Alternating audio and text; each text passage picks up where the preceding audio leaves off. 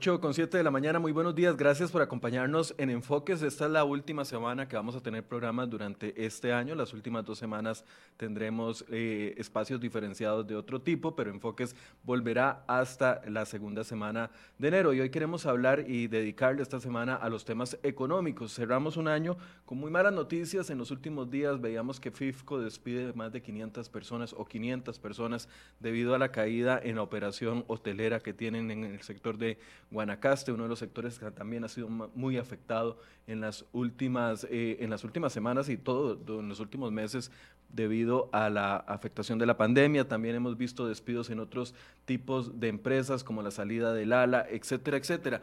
Y cierra el año entonces con un reclamo generalizado que no viene de este año ni de esta pandemia, el reclamo generalizado de la reactivación económica. Vamos a hacer análisis el día de hoy con la diputada Silvia Hernández, a quien también Debo de ser eh, claro, la última semana le han presionado mucho por parte del Poder Ejecutivo por la aprobación de los créditos, no solo a ella, pero ella como presidenta de la Comisión de Hacendarios, donde se ven los créditos que está impulsando el gobierno, sé que ha sentido algún tipo de presión por parte de presidencia. Le voy, le voy a dar la bienvenida. Buenos días, doña Silvia, gracias por acompañarnos. Muy buenos días, Michael, y un saludo a todas las personas que nos acompañan el día de hoy, en esta mañana ya diría uno soplando fuertes sus aires navideños. Saludos. Gracias, doña Silvia. ¿Cómo, ¿Cómo ve este cierre de año? Yo estoy muy preocupado porque veo, primero, poca claridad en la ruta económica que el gobierno dice que tiene muy claro. La semana pasada yo hablaba con doña eh, Pilar Garrido, eh, personaje del año de uno de los medios de comunicación de este país, y me decía, la ruta está clarísima, la ruta de negociación con el Fondo Monetario Internacional está clarísima, y tan clara que no la pudo explicar porque no estaba autorizada para dar algunos detalles. Pero, pero hay una conjunción de, situaciones que por supuesto a uno le preocupan, desempleo, pobreza, falta de reactivación económica eh, y, este otro elemento que es tal vez el que podría darnos esperanza, a ver si vamos o no a negociar con el Fondo Monetario Internacional y tener nuevas condiciones y pareciera que ni eso está claro. Doña Silvia, ¿cómo ve usted, cómo analiza la situación? Este, ya estamos, ¿qué? 18, 14, 14 de diciembre. Sí, en efecto, mm, me parece que aquí hay que hacer una introducción que es valiosa en el marco inclusive de lo que se está negociando o discutiendo en la Asamblea Legislativa la semana pasada y que no dudo seguirá esta semana en razón de una negociación con uno de los préstamos que ha llegado a la Asamblea Legislativa. Y pongo esto porque no es, esto no es una discusión aislada ni es, llamémoslo así, un paquete aislado. Lamentablemente, lo que uno siente en este momento, allá casi tres años de este gobierno, es que no hay un propósito claro de ordenar la casa y lo que uno llamaría enderezar el rumbo, sino solamente ver cómo se cruza el río y llegar al 2022. Eh, y esto lo señalo porque la Asamblea Legislativa ha sido una asamblea desde cualquier punto de vista muy responsable en el manejo principalmente de temas con préstamos. Recordemos que a la fecha, a este gobierno en particular, al Partido Acción Ciudadana, al gobierno del presidente Carlos Alvarado, la Asamblea Legislativa le ha aprobado 1.750 millones de dólares en préstamos de apoyo presupuestario con multilaterales, sumado a 1.500 millones de eurobonos que se dieron el primer año ambos instrumentos casualmente para quitarle esa presión al mercado interno de la que habla doña Pilar y de la que hablan algunos actores del gobierno, que yo tengo que decir muy válida, pero que casualmente la Asamblea lo ha hecho. Y eh, ahora resulta eh, cada vez más ese estribillo o ese argumento único del gobierno de sustituir deuda cara por deuda barata, que es lo que llaman canjes de deuda. Y eso es absolutamente válido, pero nunca se pone sobre el tapete, sobre la discusión, que la deuda sigue subiendo. Vamos a cerrar un 2020 con una, una deuda del gobierno central en razón del Producto Interno Bruto por encima del 70% y por encima de un 80% del nivel de, de deuda en razón PIB en el 2021. Esos no son números menores, ahí podemos tener una discusión mucho más amplia de cuánto de eso es deuda interna, cuánto de eso es deuda externa, cuánto está en dólares, qué presión hay sobre la mesa.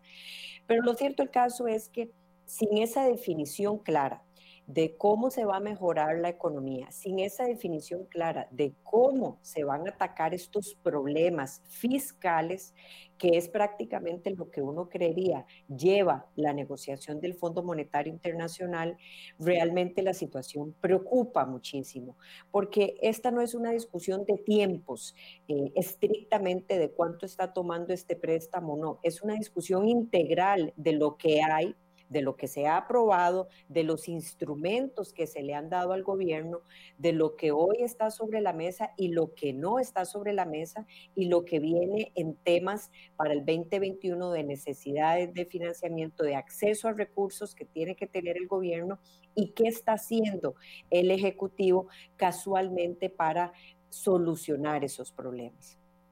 Silvia, a ver, hay dos créditos que están eh, presionando el gobierno en este momento, el del Fondo de Avales y el del BID, ¿correcto? Eh, diríamos que sí, pero estrictamente están hablando del BID, de uno de los préstamos del BID. Que es el que se vence el 6 de enero. Es correcto. Es correcto. Ok, ¿Qué, posición tiene usted con respecto a esto? Porque, a ver, el gobierno ha dicho casi que, los diputados, si no ceden a, aprobarles este crédito en tiempo rápido, y vimos a la fracción del PAC, a la fracción del PAC fracasar en las últimas dos semanas dos veces en un intento de acelerar este nuevo crédito que me parece de 300 millones o 250. 250 millones. De, de 250 millones. Y casi que, casi que lo plantean de que si no se aprueba el crédito, de los, los diputados que se opongan a ese crédito prácticamente son filibusteros porque están en contra de un crédito que beneficiaría al país. ¿Cuál es la traba en la aprobación de este crédito? Sí, a mí me gustaría responder de forma muy concreta con dos abordajes, Michael. Lo primero es que no olvidemos que cualquier apoyo multilateral tiene condiciones de tasa muy favorables y eso nadie lo va a negar. Y eso, eso no ha estado en la discusión sobre la mesa. Es más, eh, vea que el gobierno le gusta jugar de alguna forma con, con la seriedad y la responsabilidad de la Asamblea Legislativa, que tan solo hace unas semanas atrás se archivó 250, 245 millones de dólares más 20 millones de dólares no reembolsables, entiéndase, dinero que no tenía que repagarse, con un préstamo también del BID por la falta de actuación del gobierno. Y de eso no se habla, de eso no está hablando la fracción oficialista del gobierno que perdió 250 millones de dólares. ¿Por qué razones? Porque no pudo darle la información a la Asamblea Legislativa de unos gastos elegibles. En otras palabras, de gastos que ellos mismos habían puesto en el contrato de crédito y que después no pudieron dar la información para poder cumplir con ese requisito y autorizarse el desembolso. Y esto nada más lo pongo muy rápido a modo de ejemplo, porque esa no es la razón estrictamente por la que la Asamblea Legislativa le está diciendo al gobierno, mire, pongámonos serios. El segundo tema es muy, muy ligado a la pregunta que usted señala, la, Asamblea Legislativa y puntualmente el Partido Acción Liberación Nacional le está diciendo a la Asamblea, le está diciendo al gobierno si ya definieron, por ejemplo, claramente este acuerdo de negociación con el Fondo Monetario. ¿Por qué? Porque hace unas semanas atrás se le responsabilizaba al Ejecutivo más bien por engañarnos con una promesa de ir a negociar un acuerdo con el Fondo Monetario Internacional que parecía que no se estaba dando, que se retrasaba o se retractaban por razones políticas y que no se iba a dar. Y más bien ya hablábamos de las consecuencias económicas y sociales que eso iba a llevar. Hoy, eh, después de una presión muy fuerte que la misma oposición le ha hecho al gobierno, se decantan tímidamente en ese juego de palabras que podemos entrar después a discutir eh, muy cuidadosamente cómo cómo, cómo hablan de ir al, al, Fondo Monetario, donde debería de ser una discusión muy abierta, muy franca, muy clara. En fin, no hay una definición, por ejemplo, de qué tipo de acuerdo van a, suscribir con el fondo si este es un crédito claro ya de contingencia, de facilidad ampliada, de balanza de pagos. Y estos términos no es por confundir a la gente, es que es una forma de señalar que la ruta que el gobierno está demarcando, que el Ejecutivo le demarca a la Asamblea Legislativa, aun cuando quiera señalar que ellos están muy claros, eso no parece desde el punto de vista de la Asamblea Legislativa. Entonces, la responsabilidad en este momento, una vez más, lo tiene la Asamblea Legislativa de decirle al gobierno que se comprometa, que muestre las cartas, que realmente asuma la responsabilidad que tiene quien está en gobierno de negociar este acuerdo con el Fondo Monetario Internacional y que nos diga claramente cómo lo va a hacer. Por ejemplo, hay un calendario concreto para las medidas y los resultados del programa ante el fondo. No lo sabemos y no lo dicen tampoco. El gobierno nos hace juego de palabras y en algunas cosas se comprometen y hoy lo celebramos, como es el tema de empleo público. Pero perdón, este es un compromiso que el gobierno asumió desde que le pidió al país pasar una reforma fiscal hace ya dos años, año y medio. Entonces sí, hay que celebrarlo porque también parecía que ya no querían. Pero lo cierto del caso es que así estamos con un montón de cosas. Déjeme concluirle. Silvia, entonces, perdón por interrumpirla, para, para, para seguir en esa línea. Liberación Nacional, al menos la fracción que, para la que usted a la que usted pertenece, lo que está pidiendo es claridad en esa ruta para aprobar el crédito que sabe que en buenas condiciones beneficiaría al país. E, ese es como el condicionante. Sí, la, fracción del Partido Liberación Nacional, y lo ha dicho el jefe de fracción, y no dudo que hoy va a ser nuevamente un tema de la reunión de fracción de los lunes, es decirle a este gobierno que no pueden venir a señalar a la oposición diciendo ahora contra la espada y la pared que no se aprueba un nuevo préstamo cuando la ruta en el pasado, y por eso arranqué por ahí, Michael, ha sido muy clara de apoyo cuando se trata de multilaterales.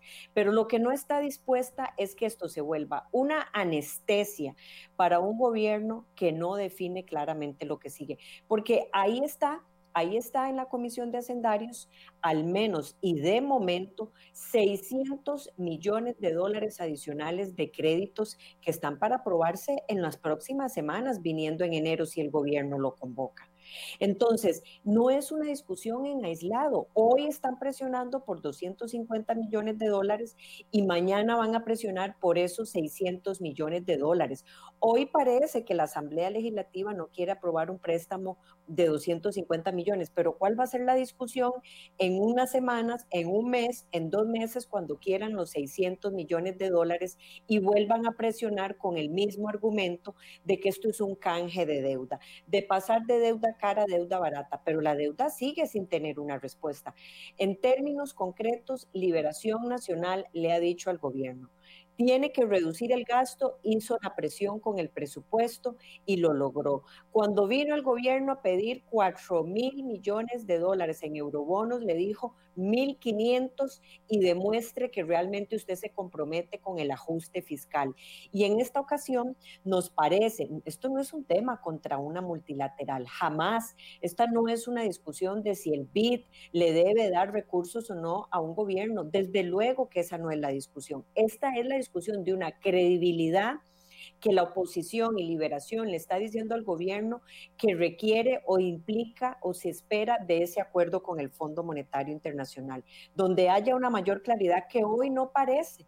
Es que no es simple y sencillamente mandarle una carta y decirle, mire, procuraremos ir con el fondo, procuraremos que esa negociación se dé. No, eso es tener muy claro sobre la mesa cómo este ajuste fiscal se va a hacer, en qué momento, de qué forma, con qué medidas, con qué resultados, para que esto que parece muchas veces números alegres que hace el gobierno, el Fondo Monetario los mida, nos dé la credibilidad, haga los análisis como un actor objetivo, externo y más bien le dé la credibilidad que requiere este gobierno para que la Asamblea Legislativa, con la misma serenidad que la ha caracterizado, pueda más bien ver de esa propuesta qué sirve, qué no sirve, qué es viable, poder negociar y decidir, como por lo menos nosotros desde la fracción de liberación, abiertamente desde el día número uno hemos dicho ir en la sintonía de esa negociación con el Fondo Monetario. Entonces podríamos decir que ustedes le atribuirían la responsabilidad de si se pierde este crédito de 600 millones, eh, de 250 millones el 6 de enero,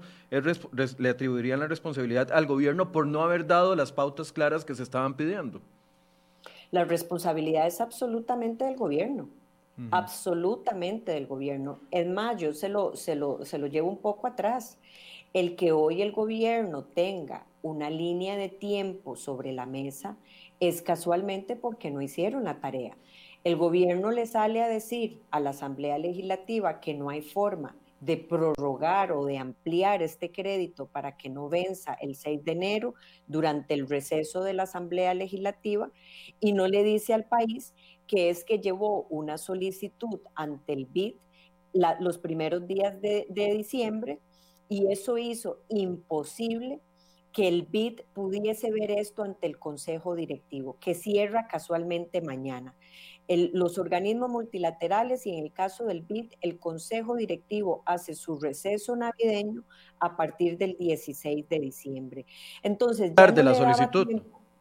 la solicitud de prórroga llega tarde ante el organismo y eso es lo que hace que este, este préstamo no se pueda postergar o ampliar digamos, más allá del 6 de enero para discutirse con mucho más tiempo y sobre todo para que el gobierno pueda dar con mucho más claridad algo que lleva tres meses de estar negociando desde la última propuesta que le presentó a la ciudadanía costarricense en materia de negociación con el Fondo Monetario. Ahora, a ver, después de meterle toda la incertidumbre que le metió eh, la administración de don Carlos Alvarado, después de la propuesta del 17 de septiembre, aquella famosa propuesta de 80-20, 80 impuestos, 20 eh, gastos, el gobierno entra en las mesas de diálogo, le ha levantado el perfil a las mesas de diálogo, diálogo, perfil que mucha gente le dice, bueno, estuvo bien, pero también está aquí, papito, no está aquí como ustedes lo quieren plantear, en, una, en un nivel mucho más alto de importancia. Y, finalmente el presidente, porque no le quedó de otra, hace dos semanas dice, bueno, si vamos a ir al Fondo Monetario Internacional, don Elian le manda la carta a ustedes diciendo eh, más o menos lo que ya el presidente había dado a conocer, pero no, no hay una propuesta clara. Yo, honestamente, la semana pasada que entrevistamos a doña Pilar Garrido, que eh, yo le insistí y le dije previo a la entrevista de cuáles eran los temas que íbamos a tratar. Después de la entrevista yo me sentí tan vacilado, tan vacilado no por ella, por, la, por, la, por el gobierno, porque doña Pilar me decía, es que no estoy autorizada, es que no estoy autorizada a decirle. Yo le decía, bueno, doña Pilar, el impuesto a la lotería no, no aguanta o no es suficiente para la parte que ustedes quieren. Eh, conservar o, atraer, digamos, nuevos ingresos por la parte de, impuestos. La parte de exoneraciones no alcanza y entonces le preguntaba por exoneraciones. La otra parte de eh, proyectos importantes que impacten en reducción de gasto y tampoco me decía, no estoy autorizada. Pareciera que es una jugada del presidente Alvarado de ir soltando las cosas poquito a poquito, pero no dar una ruta clara. O sea, ¿qué, qué daño le hace esto al país y además ustedes se sienten vacilados, como nos sentimos algunos de nosotros aquí al otro lado viendo como espectadores cómo el gobierno mueve sus piezas de ajedrez eh, casi que, que, que a cuentagotas. Michael, este no es un tema para nada menor y a mí me alegra que usted lo toque, a mí me alegra que le dediquemos espacio para poderle ampliar fuera de lo que muchas veces es ese megáfono pequeño en la Asamblea Legislativa, en el plenario, y poderlo ampliar muchísimo más a través de los espacios que nos permiten muchos medios para poder llevar el mensaje. Aquí hay una discusión muy seria y yo creo que eh, las fracciones, por lo menos nosotros desde Liberación Nacional, tenemos muchísima claridad sobre eso. Hemos querido colaborar al país. Es más, Michael, no, tapemos el sol con un dedo. Muchísimas veces eh, hemos sido acusados de querer ayudar muchísimo a un gobierno cuando se ha tratado casualmente de préstamos, cuando hemos hecho la defensa a través de estos casi tres años de un sinfín de temas apoyando al país, poniendo primero al país en este momento y en esta situación de primero antes de cualquier otro interés político, porque entendemos que los tiempos electorales, los movimientos partidarios ya no son como la forma tradicional. La gente quiere resultados, la gente no quiere un país paralizado, la gente no quiere una asamblea legislativa en donde todos los días se oponga absolutamente a todo, nada más porque llega a través de un proyecto del gobierno, que no aprobemos educación dual porque lo pone el gobierno, que no aprobemos la reforma del INA porque la pone el gobierno. No, no, si más bien en asamblea la arreglamos. La mayoría de esos proyectos entran y salen completamente distintos gracias a que la asamblea legislativa las distintas fracciones hacen su trabajo. En este tema en puntual, en este tema fiscal, yo quiero decirle a Costa Rica al menos dos cosas. Eh, el gobierno se ha comprometido con ir a una negociación con el Fondo Monetario Internacional que a veces parece que no es necesario por parte de ellos. A veces parece que hay una opción de resolver el tema de las finanzas públicas sin acudir a un acuerdo con el Fondo Monetario. Y eso yo lo quiero señalar abiertamente. Ha existido al cierre de este año una mezcla de elementos por los cuales el gobierno a veces parece salir a flote y no requerir de recursos financieros.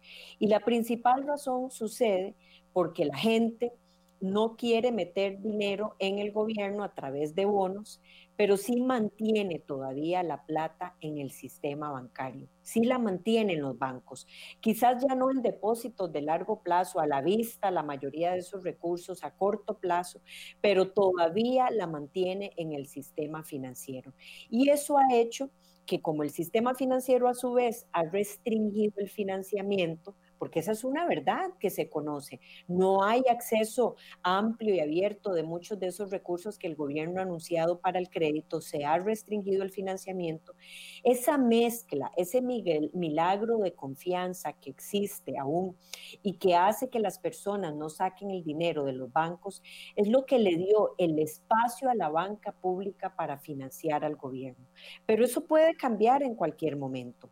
Eso sumado a una lenta recuperación país que lleva, que enhorabuena va recuperándose, porque también hay que decirlo, poco a poco se van recuperando eh, la economía muy lentamente de los estragos de la pandemia. Entonces, hay que tener muchísimo cuidado de que esa mezcla de elementos que le ha dado oxígeno al gobierno y que parezca a veces que van a salir sin un acuerdo con el Fondo Monetario Internacional, es porque hoy pueden hacerlo. Pero es un enorme riesgo para mañana, porque esa confianza está materializada por muchísimos elementos y no puede por ello el gobierno simple y sencillamente jugar con los intereses del país y no poner sobre la mesa una ruta clara de cómo va a solucionar el problema de las finanzas públicas. ¿Cuál Silvia, es realmente un calendario concreto de medidas y de resultados? Por, por eso le planteaba, eh, el hecho de que el presidente salga ni siquiera en una cadena nacional o en una conferencia de prensa, sino en un medio de comunicación que lee solo cierto sector del país a decir si vamos al Fondo Monetario Internacional, el hecho de que don Elian, en lugar de dar esa ruta clara días después de que el presidente lo, lo anuncia, no, manda una carta donde dice, bueno, eh, sí, vamos a, a recaudar 1.5% en reducción de gastos, 0.80 con nuevos impuestos y 0.70 con eliminación, pero no dicen el cómo. ¿Eso a usted no le parece que la están vacilando? Como, me están, como yo siento que me están vacilando a mí. Eso lo que dice es, sin duda alguna, que hace falta información, desde luego.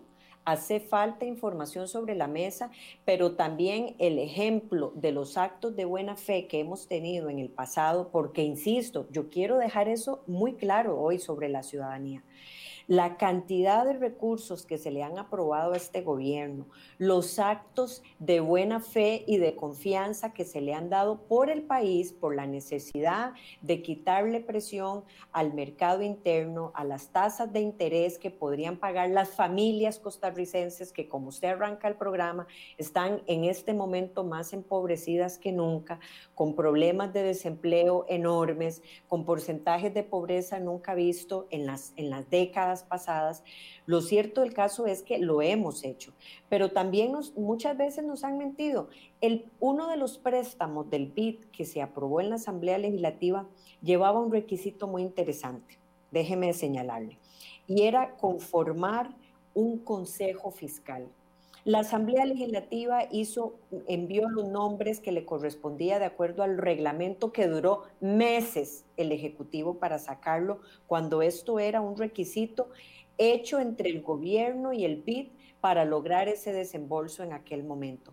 ¿Sabe cuándo se conformó ese Consejo Fiscal o cuánto estamos esperando? Todavía, a la fecha. El Consejo Fiscal no está activo.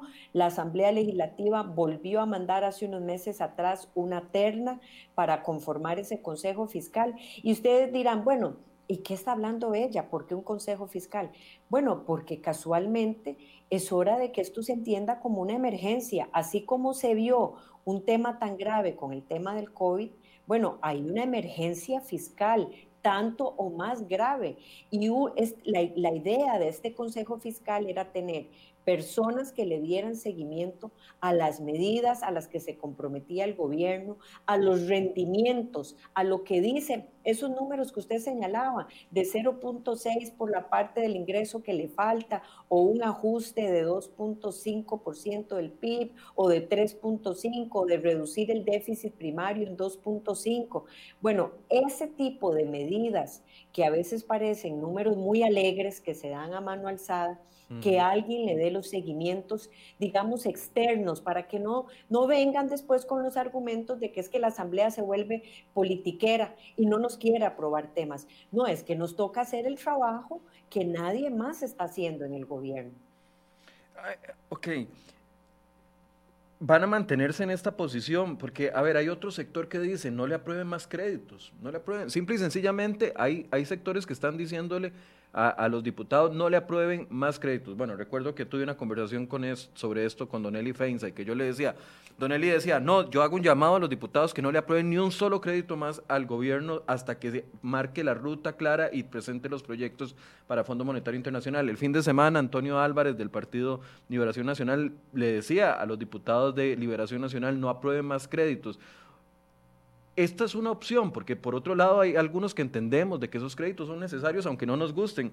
Y viéndolo del endeudamiento, tal vez si usted le dice a la gente, bueno, ya estamos llegando al 70% del PIB, la gente no entiende cuánto es esa cantidad de, dinero, pero estamos hablando de 42 mil millones de dólares, estamos hablando de 25 billones de colones, que es la deuda del país, y estamos e, con, ese, con ese endeudamiento hablando de créditos. Sí, eh, ojalá fuera muy sencillo. Y, usted dirá, bueno, sí, sí es sencillo, respóndame. Vamos a ver, el presupuesto de la República cada vez más se financia con deuda. Cada vez más el, país lleva ese sendero. Eh, ¿Esto por qué lo planteo? Porque cuando la Asamblea Legislativa aprueba un presupuesto que se endeuda más del 50%, es cierto, le está diciendo a un ejecutivo, que tiene que buscar recursos para cubrir ese 50%, le autoriza de alguna forma. Pero también es cierto, también es cierto, y en es lo que más énfasis quiero hacer, también es cierto que el día de mañana, muy cercano, esos recursos, esas necesidades de financiamiento que año a año rondan los 11 mil millones de dólares, eso van a ser las necesidades de financiamiento, no se van a cubrir únicamente y estrictamente a punta de préstamos. Y el gobierno tiene que recuperar la economía, tiene que ver cómo los ingresos existentes van mejorando y aumentando, cómo es que eh, logramos que cada vez más haya una presión de financiarse tantísimo a través de la deuda o de endeudamiento tanto externo e interno. Y uno dirá, bueno, ¿por qué? ¿Es eso malo? No, eso ha existido siempre, Michael. El problema es que en este momento cada vez más se cierran las puertas para que los organismos le presten al país recursos. Y si el Fondo Monetario no se logra, si este acuerdo no se logra, lo que se va a leer por parte de los organismos es que no hay credibilidad, no hay seriedad, no hay... Eh, urgencia de atacar el problema y entonces eso nos va a llevar a que se vayan cerrando las puertas.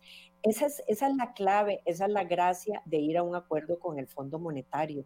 No es lo que muchas veces la ciudadanía ha pensado de que nos van a, poner candados y condiciones y, y camisas de fuerza para llevar al país a una ruta que tal vez no se quiera. No, es más bien que se pueda, le pueda dar una llave de abrir financiamiento mucho más accesible a través de esa confianza que lleva el fondo. Pero eso puede que no se logre si el gobierno realmente no lleva a cabo esto. Como número uno y como número dos, que el gobierno probablemente quiera poner sobre la mesa eurobonos, ¿en qué, en qué forma?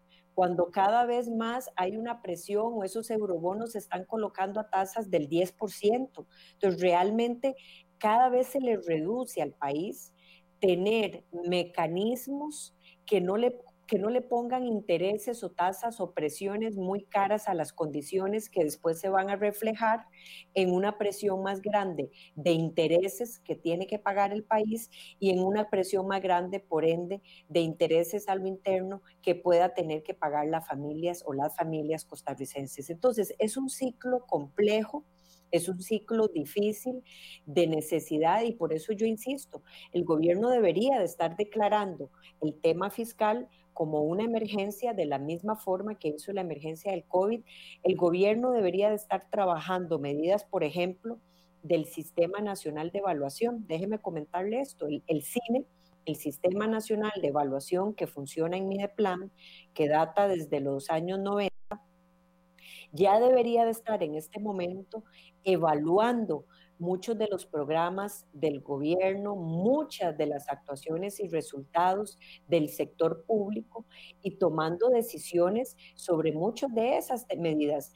Eh, hablamos de fusionar, hablamos de tomar algunas instituciones que quizás están prácticamente con cierres técnicos y eso le genera a las y los costarricenses un ruido terrible de qué puede implicar a una parte de la ciudadanía costarricense.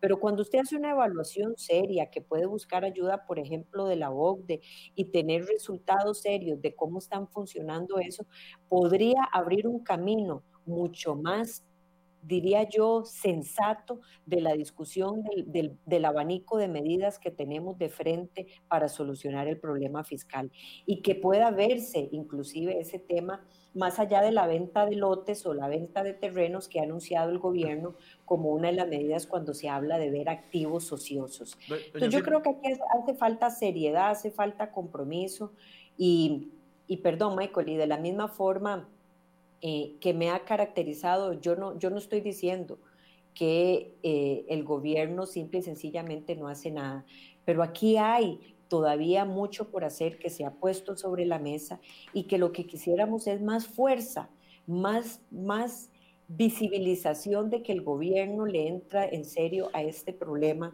y no solamente un salvavidas para cerrar lo que resta del otro año y que ese argumento que nos dicen a la Asamblea de que seamos responsables por el país es el argumento que ellos tienen que aplicarse para que no, no esperemos nada más una línea de tiempo de vencimiento de este gobierno y hagamos las medidas en este momento. Ahora, bueno, algunas personas me están diciendo, bueno, eh, si, si, si, critican tanto, propongan soluciones, pero es que no es un asunto, estamos bajo una agenda de gobierno en el Congreso, son ocho meses en que el gobierno va a marcar la agenda de, de los diputados, estamos a, la, a las puertas esperando si eso se concreta, eventualmente si va a haber o no negociación con el Fondo Monetario Internacional. A mí lo que me preocupa, doña Silvia, es que el gobierno a ver, presenta eh, esta, este atisbo, esta, este adelanto de que sí vamos a ir y nos dice, vamos a hacer medidas de reducción de gasto por el 1.5% del PIB. Y entonces empleo público es la primera gran medida que se supone que estaría eh, impactando este rubro, por así decirlo. Doña Pilar nos dice, vamos a presentar otro proyecto de ley en los próximos días. Cuando uno analiza el tema de los impuestos, igual nos dicen 290 mil millones, ocupamos 290 mil millones en nuevos ingresos o ingresos frescos, pero de lo único que hablan es de renta global y de impuesto a la lotería, que no llega ni siquiera a la tercera parte de lo que eh, comprende eso. Mi punto es, y perdón que utilice otra vez la palabra vacilado o vacilando, pero es que ahí es donde yo siento que nos están jugando, voy a usar las palabras de don Rodrigo eh, Chávez, están jugando chapitas, porque nos dicen, vamos a presentarles un empleo, un, proyecto igual de impactante en materia monetaria que eh, empleo público, pero uno sabe que al PAC le cuesta mucho tomar decisiones en materia de eh, reducción de gasto y reducción del Estado. Entonces, ahí es donde uno esperaría que ustedes estén presionando aún más de lo que están haciendo con los créditos para sacarle esa información, aunque sea con cuchara. O el tema de impuestos. Doña Pilar dice, no le llamemos impuestos, llamémosle ingresos frescos. Bueno, para mí es lo mismo, es impuestos. Pero nos dicen una parte de la historia y no sabemos cuál va a ser la otra, si va a ser impuesto a la canasta básica, como el presidente lo dijo en las mesas de diálogo. O sea, ¿qué pueden hacer ustedes desde la oposición para presionar esto? Porque sabemos que es por bien del país. Si no, yo veo un default muy cerca, como, como lo han vaticinado otros, otros economistas. E, en efecto, no, eh, Michael, más bien yo le diría a esas personas que están escribiendo que no hemos hecho. Vamos a ver, en el ejemplo de empleo público, aquí hay eh, mociones ya presentadas aún cuando este proyecto no ha sido convocado. Hay una alta expectativa y hay un compromiso del gobierno de que se, de que se convoca el día de hoy. Y tal vez me regreso un poco porque usted tocó un tema muy, muy importante y la gente tiene que entenderlo. Eh, quienes nos escuchan y nos acompañan hoy, a partir del primero de diciembre y por ocho meses, por ocho meses, la agenda de la Asamblea Legislativa la dispone el gobierno, el Ejecutivo. ¿Qué significa eso? que pone y quita los proyectos a conveniencia. Convoca, que es lo como se conoce, los proyectos que desea que se vean en la Asamblea Legislativa y quita o deja de poner sobre la discusión los proyectos que no le interesa al gobierno que se vean. Por eso es que se conoce como un espacio de una ventana muy grande de ocho meses en donde el gobierno puede hacer una gran labor por el país con una ruta muy clara si la tiene o puede ser desafortunadamente un espacio desperdiciado de los más grandes que le queda al gobierno y sobre, digamos, los tiempos que ya le van restando a este gobierno. Dicho eso, es cierto, déjeme decirle que aun cuando el proyecto de empleo público, que es una expectativa ya, diría yo, de años para llegar a la Asamblea Legislativa, eh, el gobierno no lo ha convocado, no lo ha puesto como prioridad, tiene mociones presentadas en donde los mismos, los mismos diputados y diputadas se han adelantado a poner sobre la mesa los temas que quieren que se discutan en, esa, en ese proyecto de empleo público. Pero además, usted señala otro tema que no se nos puede olvidar. El gobierno ya mandó a la Asamblea Legislativa y ya está convocado el proyecto para tasar el tema de la lotería y ya se ha comprometido con el tema de renta global. Yo no creo que estos sean temas no importantes, ni estoy señalando eso. Yo no estoy diciendo e, que no lo Es un 30% de, de, ese rubro de, nuevos ingresos. O sea, tiene que venir algo fuerte después. Claro, pero más bien déjeme decirle lo que a mí me preocupa y lo que yo siento. A mí lo que me preocupa y yo y siento es que estos proyectos sueltos, ¿a qué me refiero sueltos?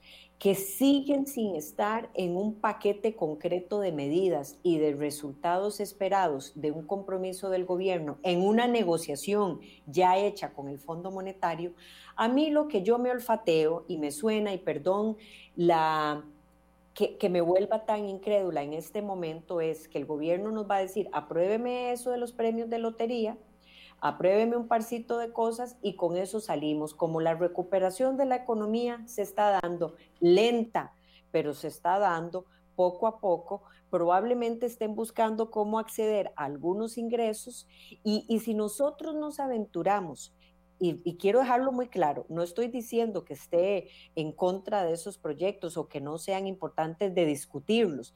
Yo lo que estoy diciendo es que si esto se suma a lo que ya prometieron de la cartera de CONAPE, lo del proyecto de lotería, pero esto viene suelto, no en un acuerdo con el fondo, de ello sigo insistiendo que son esas señales confusas que a veces recibimos que el gobierno no quiere ir al Fondo Monetario.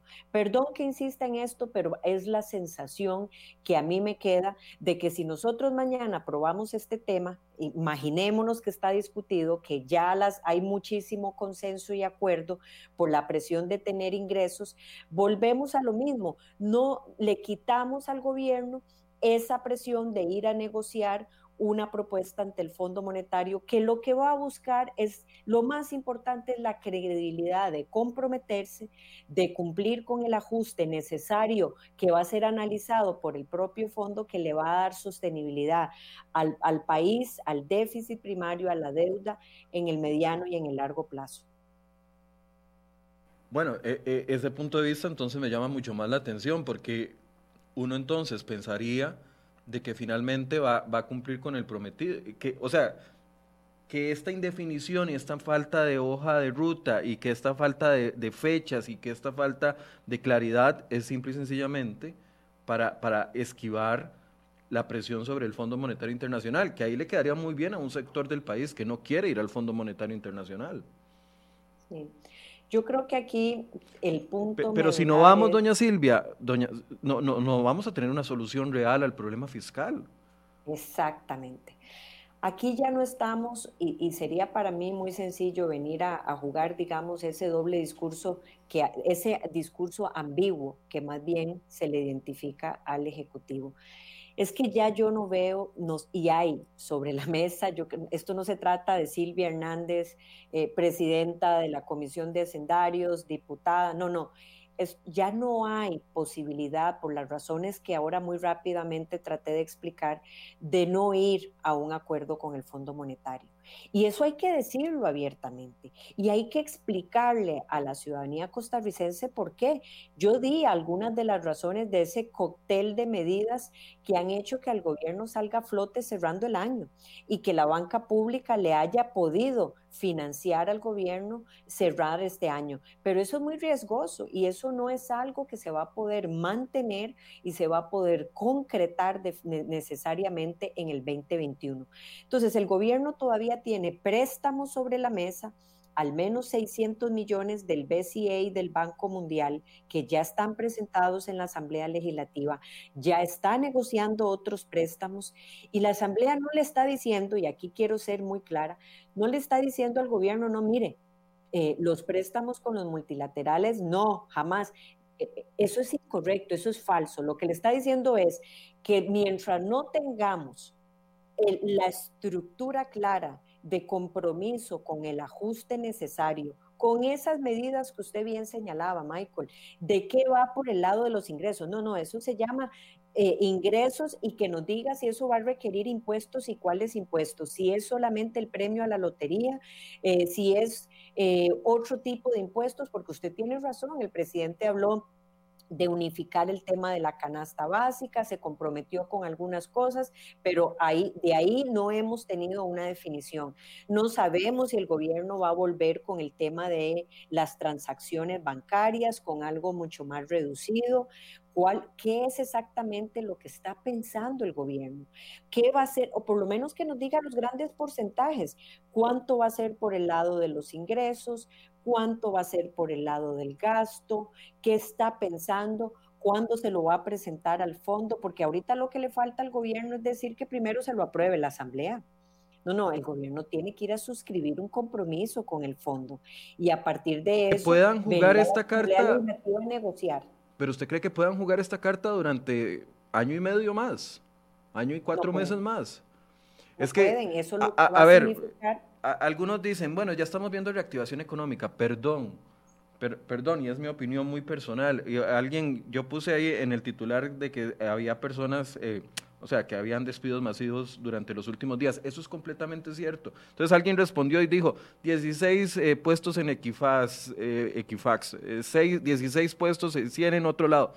Perdón, pero es que esto no es reactivación económica. Las ventas de diciembre no es reactivación económica, es un movimiento de la economía natural por la temporalidad, pero la, reactivación económica que estamos pidiendo desde Luis Guillermo Solís no se está dando. Entonces yo no sé si esa carta les va a rendir a ellos tanto como para llevarse bailados a todo el mundo durante estos ocho meses y después ya sabemos que es campaña electoral y ya todo el mundo se olvidó de lo demás. Eso es algo, ese ejemplo es tan similar como cuando el gobierno salió en las mesas de diálogo diciendo que se comprometía a reducir el presupuesto en el 2020 y en el 2021. Y la eh, gente le aplaudió, doña Silvia. Yo no sé si es ignorancia o ganas de ser troll, troll certificado, pero la gente le aplaudió eso a Carlos Alvarado. que dijera que se comprometían a reducir el gasto en, en, en el presupuesto de este año y del próximo año, como si eso no fue una obligación porque se vieron contra la pared. Número uno, exacto. Como si no fue la oposición la que le puso esa carta sobre la mesa cuando el gobierno la rehusó, eh, hizo todo lo posible para más bien boicotear que se diera cualquier recorte. Y en el 2021, eh, a partir del presupuesto para el 2022, eso es algo que por una indefinición temporal, ya ni siquiera le corresponde a este gobierno implementarlo. Entonces, me parece muy irresponsable, muy poco serio eh, salir a decir que esos son los compromisos más grandes de contención del gasto. Desde luego, desde luego que lo va a hacer, desde luego que somos conscientes que la regla fiscal cada vez va a ser más fuerte en los presupuestos y nadie está negando que ese es un tema de muchísima importancia, que año a año va a ir dando resultados más fuertes porque va a ser, repito, cada vez más fuerte en el ataque, digamos, del crecimiento de los presupuestos. Yo tampoco voy a negar, y, yo creo que hace usted una diferenciación importante, en que la economía post pandemia, eh, poco a poco va dando señales, post pandemia no porque haya concluido, pero digamos en la expectativa, como que, como apertura de algunas de las, eh, eh, apertura en, en temas de fronteras, eso ha dado que poco a poco se dé un movimiento, pero eso es muy lento, eso es reducido. Hay ya eh, estudios claros de que tan solo llegar a los niveles previos a la pandemia, y como usted bien señala, que antes de pandemia veníamos con el problema de cómo impulsar y dinamizar la economía, antes de llevar a esos niveles previos, esto va a tardar alrededor de tres años. Y lo cierto del caso es que eh, ya no podemos seguir únicamente con el estribillo de recuperación económica, de recuperación económica, sin que el gobierno no dé algo concreto. ¿Qué es algo concreto?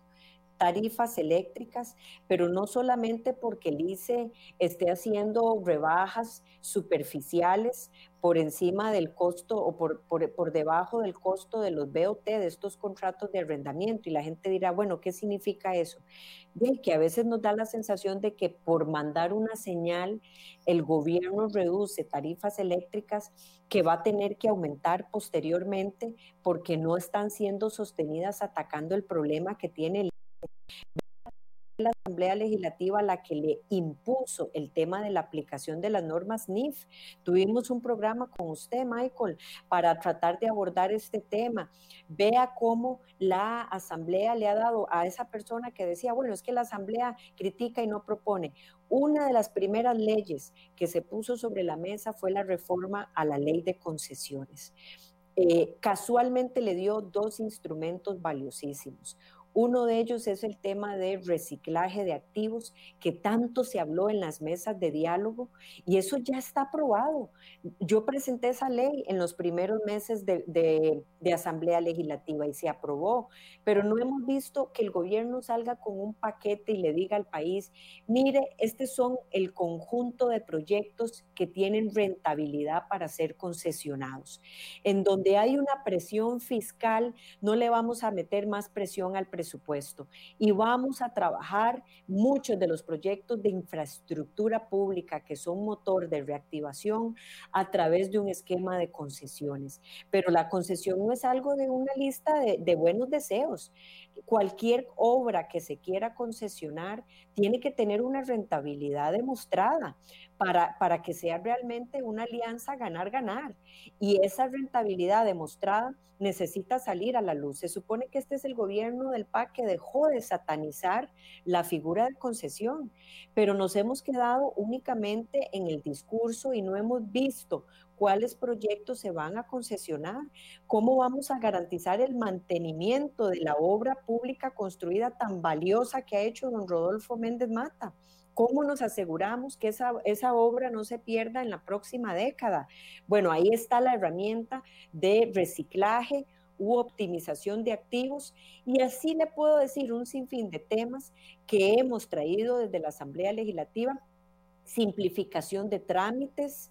Hay una serie de elementos que están ahí que buscan dinamizar, que buscan darle a este país respuesta en los temas duros, pero no nos olvidemos, el Ejecutivo propone, la Asamblea dispone. El gobierno tiene el rol de proponer, tiene el rol de llevar a cabo esos proyectos de ley, aun cuando eso tema un tenga un costo político.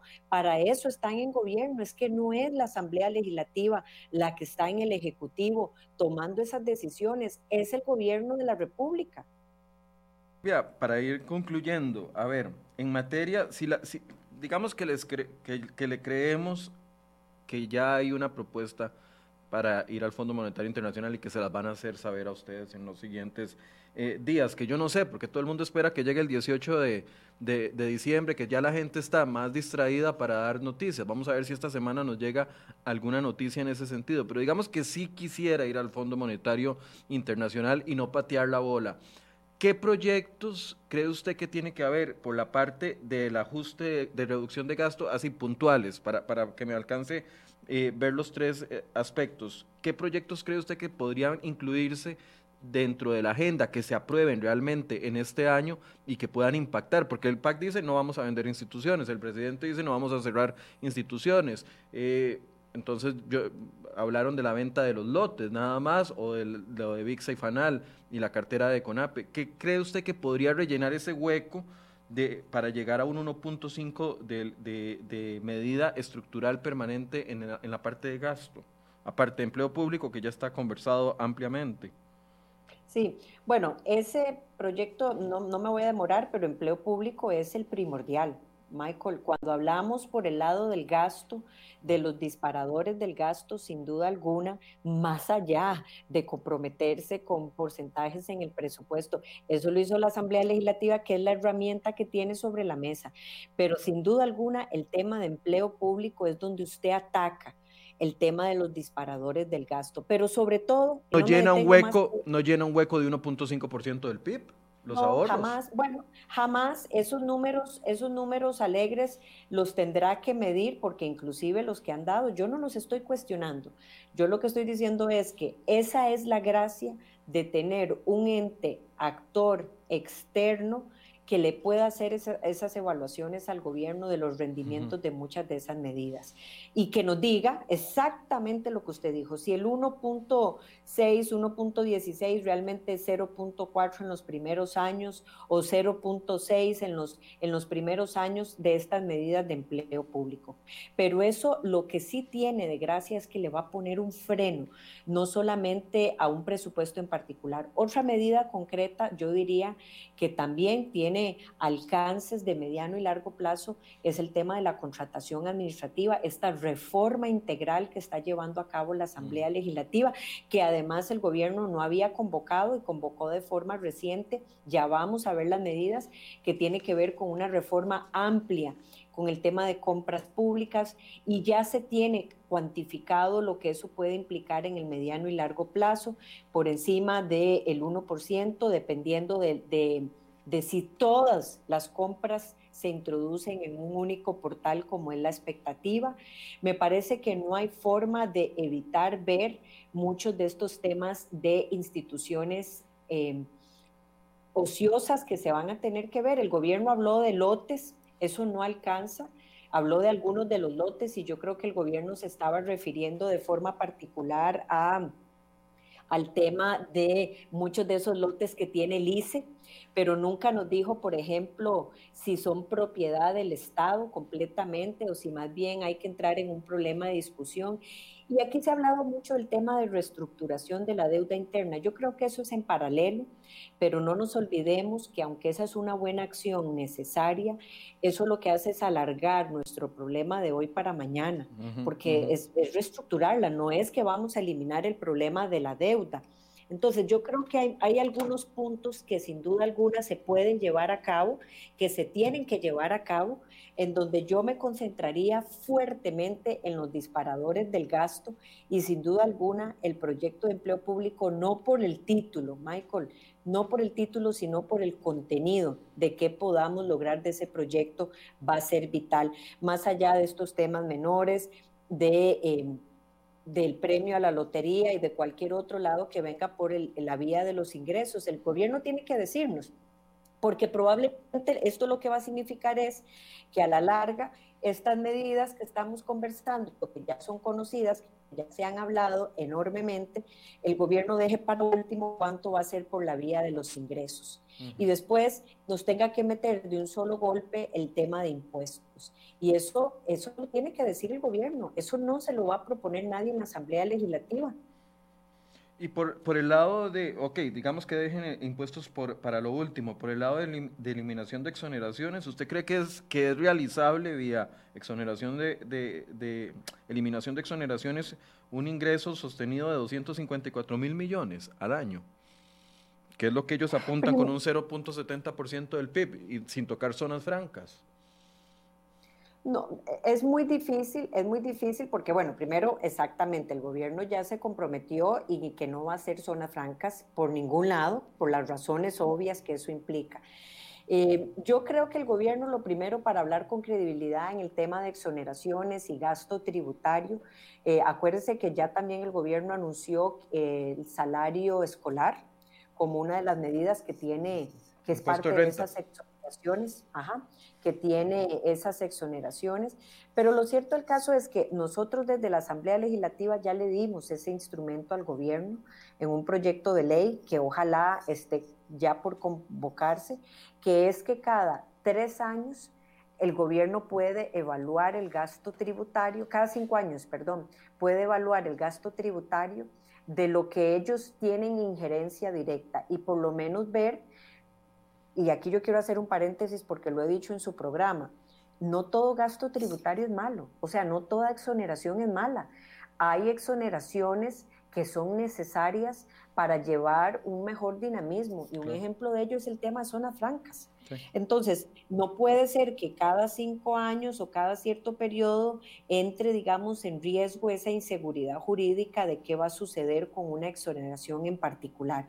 Pero hay otras que eventualmente el gobierno puede revisar y la Asamblea le dio el mecanismo. Le toca al Ministerio de Hacienda hacer esa evaluación responsable y seria de ese gasto tributario, como se conoce, para ver si muchas de esas exoneraciones podrían entrar sobre la discusión. Pero yo sinceramente, Michael, para conclusión con esa pregunta, creo que lo primero es que después de la reforma fiscal que se aprobó, el gobierno vaya a hacer un estudio sobre eh, cuánto realmente representan las exoneraciones en este país y cuánto realmente representa ese gasto tributario, porque a mí me parece que el número que se ha dado en materia de evasión fiscal, que no es únicamente ir a ver exoneraciones, ya no es tan grande como el último estudio que se tiene, me parece, del 2017-2018. El de Elio Fallas. Exactamente, aferrarnos a ese dato para atacar la evasión fiscal me parece incorrecto. La Asamblea también ha dado herramientas, que fue el proyecto de Hacienda Digital, y ahora si el gobierno tiene leyes obsoletas para trabajar una plataforma integral, novedosa, que le puede implicar Hacienda Digital, va a tener que plantear los cambios. Por ejemplo, todos estos órganos desconcentrados, cuáles de esos va realmente unificar. Hay algunos que son colegiados, que tienen juntas directivas, que están todavía fuera de la institución. Bueno, ¿cuánto, ¿cuándo va a presentar para ir cerrando esos órganos desconcentrados? Si va a hacer alguna fusión de programas, alguna fusión de instituciones, eliminación de algunas de esas eh, instituciones, es algo que el gobierno, por eso yo le decía, debería de estar ya haciendo a través del Sistema Nacional de Evaluación Pública que tiene Mideplan en asocio con la OCDE, un estudio que ponga números eh, serios y reales sobre la mesa para este tema. Y para cerrar, doña Silvia, ¿usted estaría dispuesta a aprobar, aparte del impuesto a la lotería, renta global o eliminación de exoneración de salario escolar, algún impuesto masivo de, las, de, la, de la propuesta original, como impuesto a transacciones o, IVA canasta básica? No, bueno, vamos a ver, Michael, no, eso no es factible en este momento en la Asamblea Legislativa. Todas las fracciones se han manifestado que no es así. Y yo solo quiero dejar claro que en el tema del IVA, como el gobierno lo ha anunciado, que era unificar los sistemas tributarios, el impuesto, por así decirlo, porque el impuesto es muy amplio, hay impuestos de un 2, de un 4, dependiendo de cuál, de cuál de esos bienes o servicios se den, eventualmente poder llevar a unificar todo en una misma tasa y hacer devoluciones fue la propuesta que hizo el gobierno. No es una propuesta que le nace eh, per se a este gobierno, eso ya se valoró inclusive durante la discusión de la reforma fiscal. Don Rodrigo Chávez lo impulsaba también. Exactamente, el problema fue que eh, se puso también sobre la mesa el contrapeso de las filtraciones y para muestra un botón, vea el plan proteger y las enormes filtraciones que eso ha tenido, no porque lo diga la Asamblea, no, lo dicen los estudios de la Contraloría General de la República.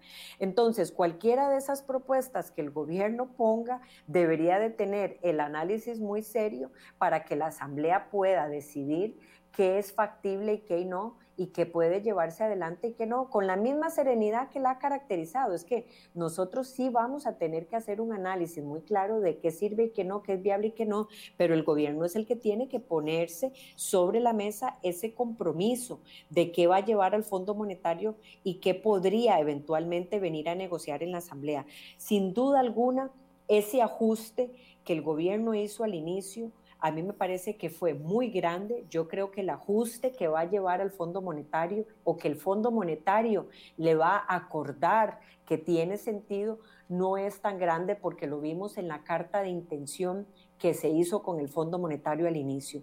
Y ese ajuste para cerrar el déficit primario, eventualmente por la misma regla fiscal y otros elementos, no necesariamente es tan grande. Pero mientras no lo lleve, no lo sabemos. Y lo que seguimos es escuchando a veces ese miedo que el mismo gobierno le mete a la población de lo que se espera con un acuerdo con el Fondo Monetario Internacional. Muchas gracias, doña Silvia. Se nos fue el tiempo, pero mm, espero que la próxima vez que conversemos, que me imagino que va a ser a principios del próximo año, podamos tener un panorama más claro, porque esto nos hace mucho daño como país. Y, y, las cifras, otra vez, que, necio, sí, sí, soy un necio, pero las cifras que, que moverían la aguja, primero no, no, no, no nos las dicen, y por otro lado, si a la gente que está diciendo ya hay reactivación económica, se está haciendo bien la tarea, bueno, dígame eso cuando el el, desempleo baje del 12%, dígame eso cuando la pobreza baje del 20%, dígame eso cuando la reactivación, cuando el sector construcción no tenga eh, caídas de menos 10% y tenga eh, un año de 2, 3, 4, 5% de crecimiento. Es que eso es lo que queremos, no relleno de, relleno de, de ideas que no que al final terminan siendo no ciertas. No se puede decir que hay reactivación económica con un 22% de desempleo. Pero bueno, así estamos. Doña Silvia, muchas gracias. muchas gracias a usted por el espacio, Michael. Muy buenos días y eh, buenos días a todas las personas que nos acompañaron esta mañana. Bien, y gracias a ustedes por su compañía. Mañana vamos a hablar del tema del AIA. Eh, aquí en CR hoy hemos sido muy insistentes en la situación que se está viviendo a nivel interno del AIA pues mañana vamos a poner eso en contexto, vamos a traerles a ustedes las voces que están denunciando lo que está sucediendo a lo interno del AIA y cómo esto está afectando a los usuarios, usuarios que pasaron de pagar 10 mil, 11 mil colones a recibos de un millón de colones. Mañana ponemos ese tema en la mesa de enfoques. Muchas gracias por su compañía, muy buenos días.